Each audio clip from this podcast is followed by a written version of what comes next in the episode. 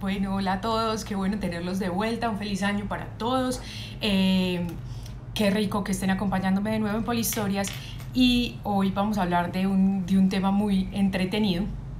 eh, pero antes quiero desearles o manifestarles los mejores deseos para este año y para todos sus proyectos. Y ojalá que nos sigamos viendo por aquí en Polihistorias todo el año. Eh, hoy vengo a contarles y hablarles de lo que conocemos como el mal de San Vito. Yo no sé, yo he estado preguntando, la verdad, después de que, de que decidí hacer esta, esta charla con ustedes hoy, a quienes les habían dicho que parecían con mal de San Vito o algo así por el estilo. Resulta pues que es una expresión, no sé a cuántos de ustedes, como a mí, pues alguna vez mi mamá eh, le dijeron que parecía con mal de San Vito. Yo como niña era una niña muy inquieta, yo era de esas que no me podía quedar calladita y quietecita un momentico, siempre estaba moviendo el pie, la mano, brincando, patinando, montando bicicleta y demás. Entonces mi mamá volteaba y me decía, ay no niña, parece con mal de Vito porque no me quedaba quieta. Entonces, y, se lo, me lo dijo a mí, se lo dijo a mis hermanos y se lo sigue diciendo a mi hija. Pero y entonces, digamos que en, este proceso y acordándome de esta expresión, eh, empecé a recordar que el año pasado, incluso desde finales del 2019, usé yo también esa expresión. Eh, no sé si todos saben, pero yo trabajo con adolescentes todo el tiempo y a finales del 2019 y buena parte del año pasado empecé a ver en mis adolescentes una tendencia un poco chistosa, graciosa, pero también un tanto preocupante y era que repetían movimientos coreográficos casi que involuntariamente, o sea, ellos llegaban y se sentaban en clase y empezaban a, a bailar rarísimo y no, ya no era controlable, o sea, ya, ellas ya lo hacían como mecánicamente. Entonces me encontré a mí misma repitiendo la expresión de mi mamá de que parecían con mal de Vito Y entre todas esas adolescentes, mi hija también empezó con sus movimientos mecánicos, a quien también le dije que parecía con mal de Vito y entonces nos encontramos en una situación súper particular. Primero, teníamos varias cosas por comprender. Yo tenía que comprender la razón por la cual bailaban y, y no paraban de esa manera. Y entonces tuve que aprender qué era TikTok, cómo funcionaba, cuáles eran las canciones, cuáles eran los bailecitos y de seguir repitiendo y ya reírme con ellas y divertirme con ellos cuando empezaban a bailar y se equivocaban o hacían los, los videos para TikTok y los tenían que repetir 200 veces. Ya era, ya ah, comprendí esa parte. Pero mi hija volvió y me dijo, ¿y qué es mal de Zambito? Entonces tuve que parar y decir, ¿cómo así? Yo tampoco sé qué es mal de Zambito, qué sería lo que me estaba diciendo mi mamá. Entonces, Poli, pues a estudiar. Y pues no saben con la sorpresa que me encontré. Pasó algo maravilloso, la historia siempre le depara a uno historias eh, increíbles y cuentos con los que uno no espera eh, toparse. Resulta que la expresión usada por nuestros padres y abuelos del mal de Zambito tiene un origen súper particular. Y es que en los escritos de Paracelso, oigan, pues me voy a volver hasta Paracelso, que era un alquimista de la Edad Media, ¿cierto? Entonces resulta que en los escritos de Paracelso aparece relatada eh, que en julio de 1518 en la ciudad de Estrasburgo, estoy hablando del Sacro Imperio Romano, una mujer empezó a bailar en la calle, o sea, salió de la casa y arrancó a bailar. Y pues hasta ahí, pues nada muy extraño, ¿cierto? El problema era que pasaban las horas y pasaban las horas y ella seguía bailando y bailando y bailando y pues tenía la mirada perdida, como la, la expresión ausente, no, no demostraba tener conciencia, su esposo la zarandeaba para que saliera del trance y no pasaba nada. Y el asunto estaba volviéndose muy, muy inquietante y muy complejo, pero iba a empeorar. Resulta que al cabo de las horas la gente empezó a unírsele y a unírsele y cada vez eran más los bailarines y al, al final del día se contaban por docenas y en cuestión de, de dos y tres días ya eran un montón de gente bailando y no paraban y no podían parar y lo hacían casi que compulsivamente al sol de las temperaturas de, de un julio de 1518 en la calle y pues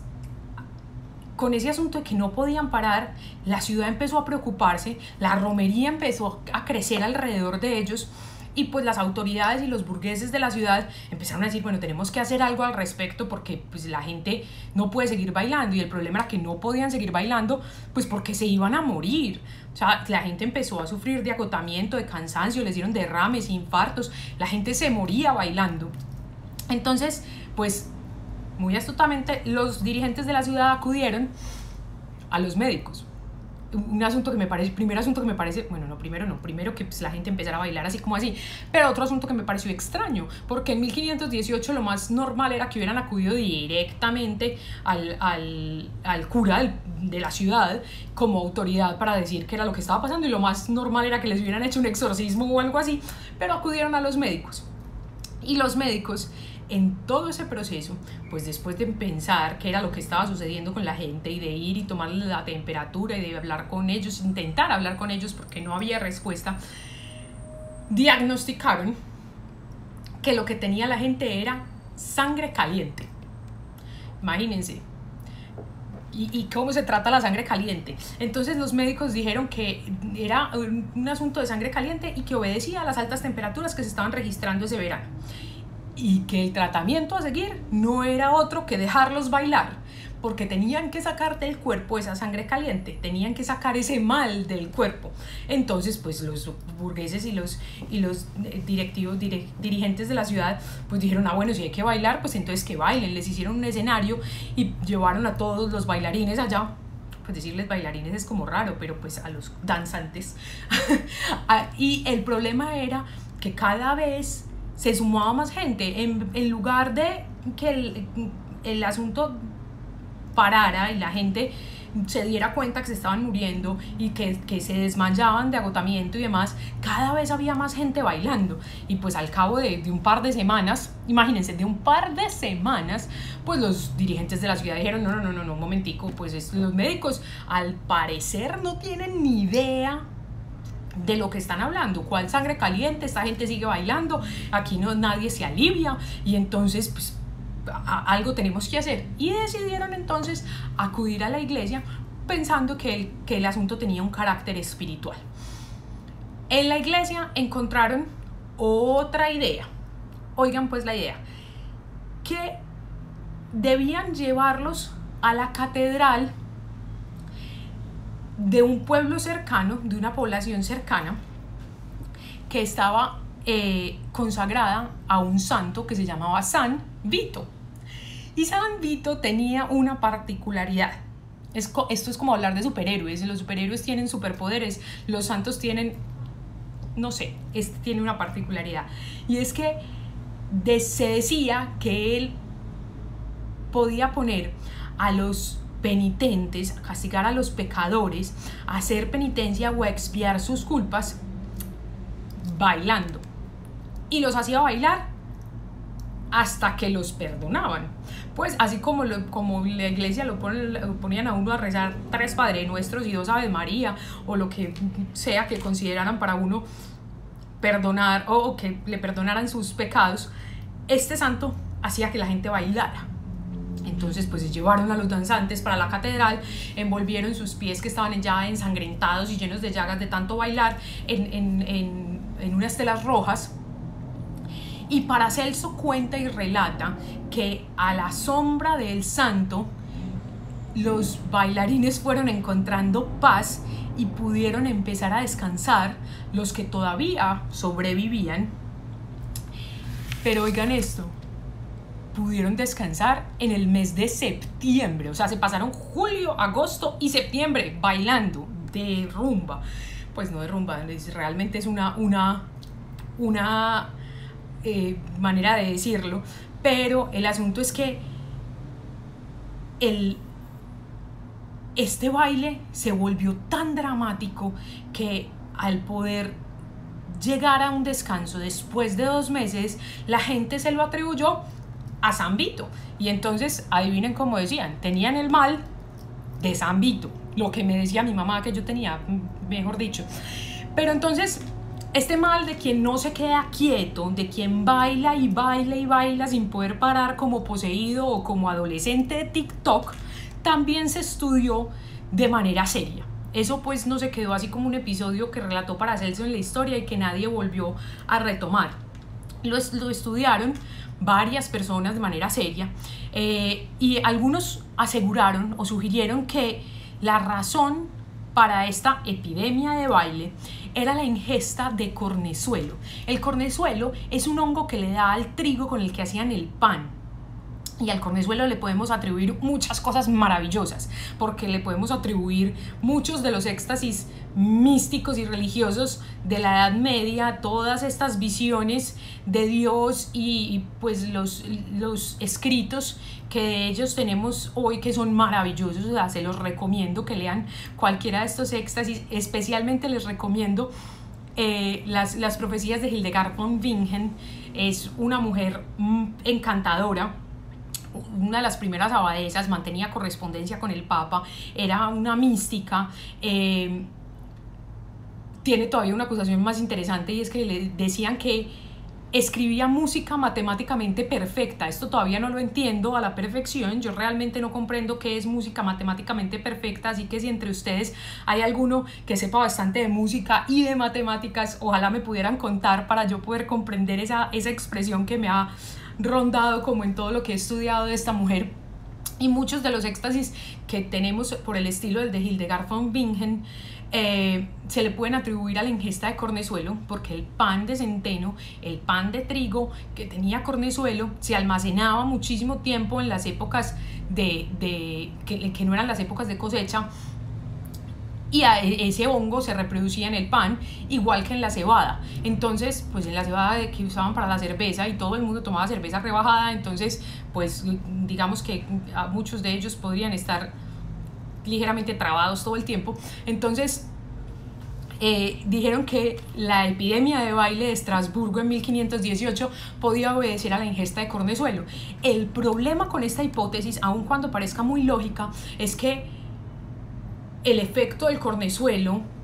no dura dos meses pues no hace que la gente baile dos meses de corrido, ni, ni siquiera días, porque eh, digamos que el, efecto alucinógeno es muchísimo más corto. Y además ahí no supimos si había alucinaciones o no, simplemente eran unos movimientos eh, que parecían coreográficos, pero digamos como involuntarios del cuerpo durante muchísimo tiempo y que no podían detenerse. Eh, otros posteriormente y de una corriente, digamos, un poquito más psiquiátrica, eh, dijeron que, que, esto era una histeria colectiva que obedecía a las condiciones que, que han sido, habían sido supremamente difíciles en ese, en ese verano, pues en buena parte de la Edad Media, como la hambruna, la guerra, eh, las, las pestes y demás, y que esto había generado un, un, tipo de histeria colectiva, que también me parece muy lógico. El asunto es que pues yo he visto varios casos de histeria colectivo colectivo, pero nunca he visto que la gente pues arranque a bailar dos meses sin parar. Y eh, incluso otros llegaron a, afirmar que, eh, que había unos, digamos, unos cultos religiosos extraños y ya de ahí para adelante empieza lo que yo digo como teorías de la conspiración, donde cada vez las teorías se vuelven un poquito más locas y más eh, atravesadas. la verdad es que por el momento histórico en el que se dio, es muy difícil asegurar cuál fue la razón real para que hubiese una epidemia de baile que duró dos meses y que de hecho mató mucha gente. Eh, hoy en día, y de hecho ahorita lo estaba hablando con, con mi prima que es médica, hay estudios médicos sobre padecimientos que tienen este tipo de síntomas padecimientos neurológicos que tienen sintomatologías parecidas y la medicina de hoy se puede devolver y mirar en la historia y decir creemos que esto es un caso de y, puntualizarlo, pero en su momento era imposible pues como, como eh, asegurarlo y tampoco tenemos como recabar las pruebas eh, para que hoy la medicina diga fue un caso de esto y esto y esto, pero pues tienen muchísimos indicios para, para decirlo sea cual fuese la razón para que apareciera una epidemia de baile en 1518, comprender que lo que mi mamá me decía cuando me decía que tenía mal de Zambito porque no me quedaba quieta, obedece a la existencia de una epidemia de baile en la historia, para mí ha sido una experiencia es maravillosa, súper parchada, porque es, es la manera de encontrar en la historia todos estos cuentos que, que no nos enseñaron como historia nunca, o alguien le enseñaron en la historia cuando vio historia universal en el colegio que había una cosa que se llamaba mal de San Vito y era una epidemia de baile en el Sacro Imperio Romano en, en 1518, yo creo que no, pero todas estas historias lo que hacen es que yo hoy quiera aprovechar este primer episodio de Polihistorias en el 2021 para invitarlos a que busquemos estas ideas en la historia, a que nos, nos parchemos a, a esculcar la historia para que encontremos cuentos y relatos que podamos rescatar y que podamos disfrutar y además traerlos a colación para, digamos, airear un poco nuestra situación actual. Hoy estamos en medio de una pandemia, hoy estamos en, en medio de un asunto que es infeccioso, en medio de, de cuarentenas, de toques de queda, de, de dirigentes de nuestras ciudades y nuestros países tratando de hacer algo, de hacer lo que creen es mejor para controlar una epidemia que tampoco comprendemos a cabalidad y haberme encontrado con esta historia de una epidemia de baile en plena Edad Media eh, me ha hecho como repensar un poco ese papel que, que jugamos todos en situaciones como estas. Somos la romería que mira, somos quienes tratamos de, de, de solucionar el asunto, eh, somos los dirigentes que buscamos eh, ideas y, y, y maneras de, de abordar la situación o cuál es el papel que estamos jugando en, en esta otra nueva epidemia que también está matando muchísima gente y, y que nos invita a que nos quedemos en casa y pensemos en otras cosas. Pues esta es una historia en la que podemos pensar y vuelvo y les reitero mi invitación para que me acompañen en los próximos Polihistorias y busquemos otros cuentos de, de, de esta historia maravillosa que hay en el mundo que tiene todos los días una cosita más que encontrar. Qué rico, muchísimas gracias por haberme acompañado hoy en este Polihistorias. Eh, espero verlos dentro de 15 días. Y nada, espero sus comentarios, que me cuenten qué les parece, quién me va a explicar qué es la música matemáticamente perfecta y además si tienen algún otro tipo de hipótesis sobre lo que fue el mal de San Vito y la epidemia de baile en Estrasburgo en 1518. Muchísimas gracias.